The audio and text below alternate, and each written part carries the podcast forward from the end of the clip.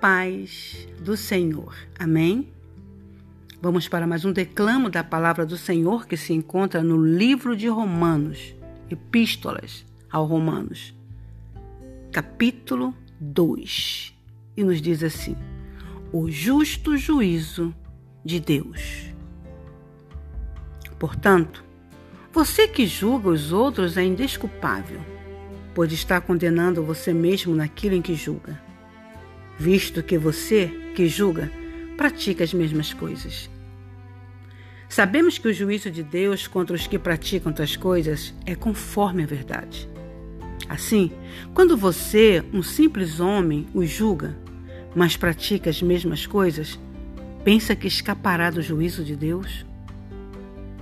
Ou será que você despreza as riquezas da sua bondade tolerância e a paciência, não reconhecendo que a bondade de Deus o leva ao arrependimento? Contudo, por causa da sua teimosia e do seu coração obstinado, você está acumulando ira contra você mesmo. Para o dia da ira de Deus, quando se revelará o seu justo julgamento, Deus retribuirá a cada um conforme o seu procedimento. Ele dará vida eterna aos que, persistindo em fazer o bem, buscam glória, honra e imortalidade. Mas haverá ira e indignação para os que são egoístas, que rejeitam a verdade e seguem a injustiça. Haverá tribulação e angústia para todo ser humano que pratica o mal. Primeiro para o judeu, depois para o grego. Mas glória, honra paz para todo que pratica o bem primeiro para o judeu, depois para o grego. Pois em Deus não há parcialidade. Todo aquele que pecar sem a lei, sem a lei também perecerá. E todo aquele que pecar sob a lei, pela lei será julgado. Porque não são os que ouvem a lei que são justos aos olhos de Deus, mas os que obedecem à lei. Estes serão declarados justos.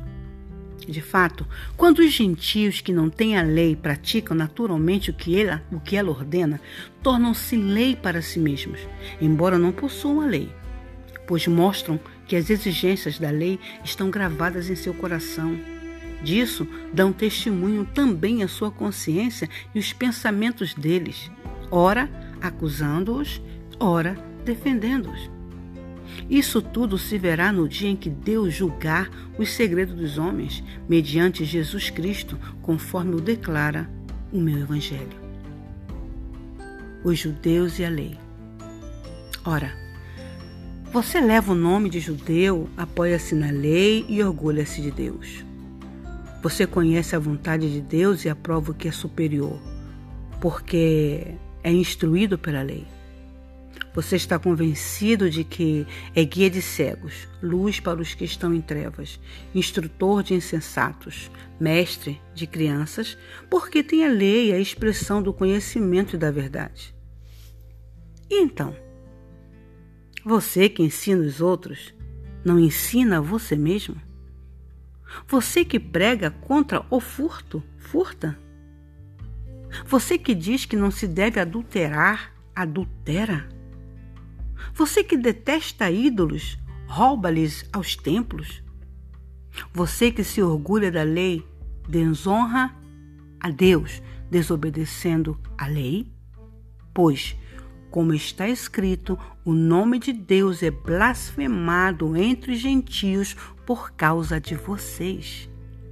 A circuncisão tem valor se você obedece à lei, mas se você desobedece à lei, a sua circuncisão já se tornou incircuncisão. Se aqueles que não são circuncidados obedecem aos preceitos da lei, não serão eles considerados circuncidados? Aquele que não é circuncidado fisicamente, mas obedece à lei, condenará você, que tendo a lei escrita e a circuncisão, é transgressor da lei. Não é judeu quem o é apenas exteriormente, nem é circuncisão a que é meramente exterior e física. Não.